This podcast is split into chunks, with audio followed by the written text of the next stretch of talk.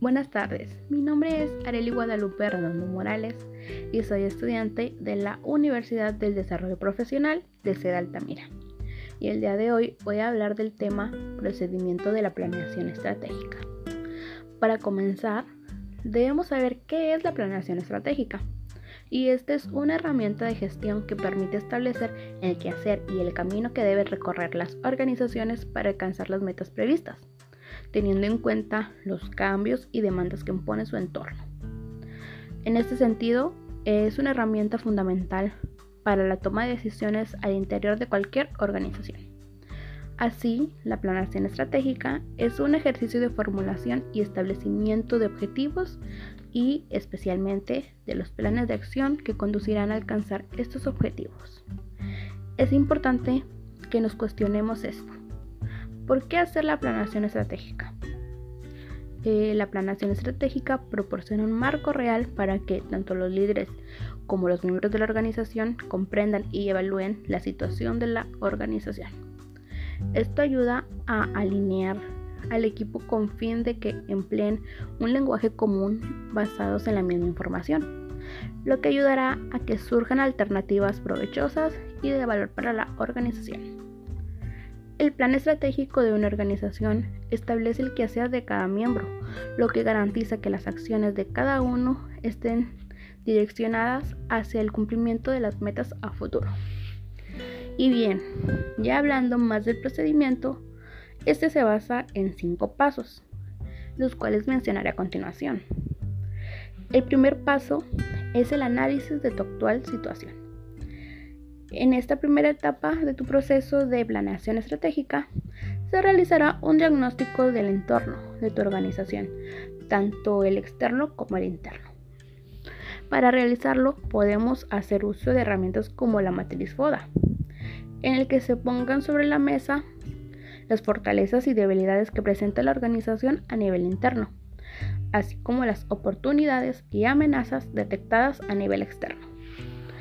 Además de ello, conviene hacer una revisión de otros aspectos ambientales externos que son específicos a cada organización, como es el caso de competidores, el poder de negociación que tienen tanto sus proveedores como sus clientes, la existencia de productos similares a los nuestros, así como las posibles barreras de entrada existentes a, nuestros, a nuevos mercados. Perdón.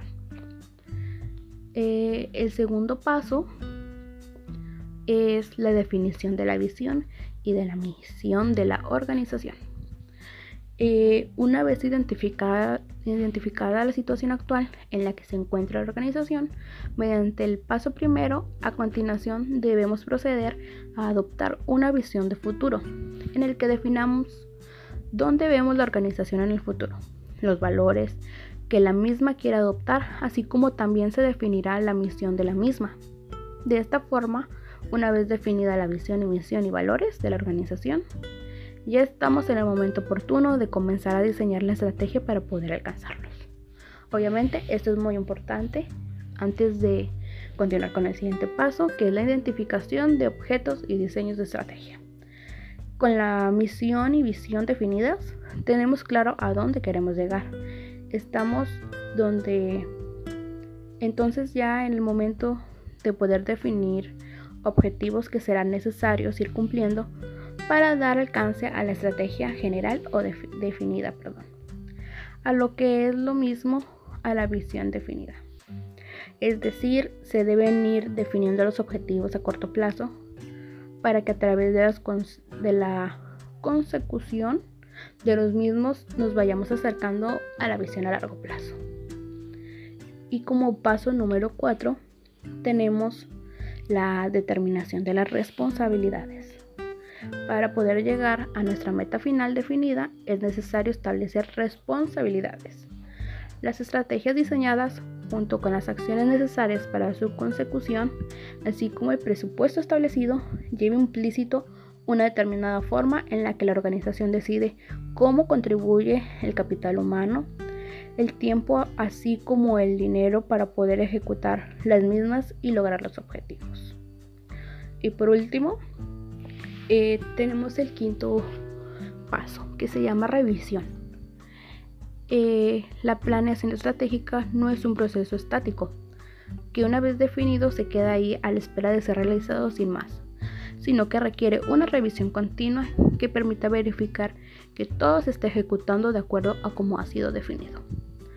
Para que en este caso, de no ser así, tomar las medidas oportunas que permitan reconducir hacia la, consecución exitosa de la estrategia. Por lo general se recomienda que mínimo se realice la revisión una vez al trimestre. Y bien, la planeación estratégica es realmente importante para toda la organización, pues gracias a la misma podemos diseñar la orientación de, nuevas, de, nuestra organización, perdón, eh, ayudándonos de esa forma a mantener nuestra presencia en el mercado y centrando la atención en el futuro. Eh, agradezco a las personas que escucharon y muchas gracias. El tema pues ha llegado a su fin.